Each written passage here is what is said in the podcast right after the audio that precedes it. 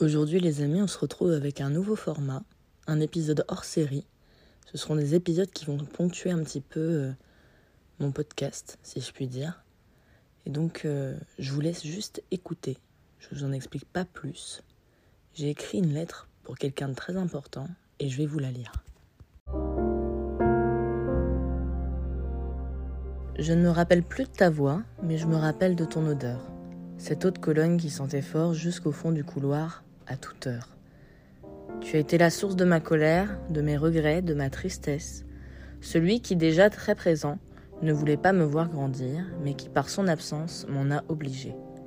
Quand tu es parti, tout a explosé autour de moi, et pourtant tous mes rêves et mes espoirs, eux, se sont renforcés. Comme si je savais que tu serais là pour m'épauler, et croire en tout ça à ma place quand moi-même je n'avais pas la force de le faire. On a voulu que je te remplace, que je devienne l'homme de la maison mais difficile d'être l'homme de la maison quand on est à peine un demi d'une femme.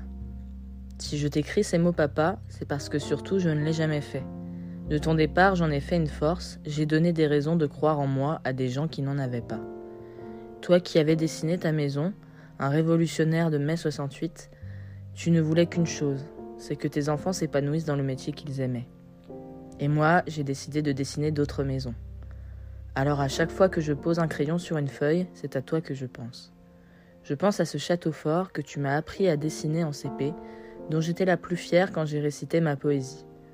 Je pense aussi à ces dimanches matins où je te suppliais de te suivre au bar du coin, écouter tes vieux copains rire entre deux parties de billard.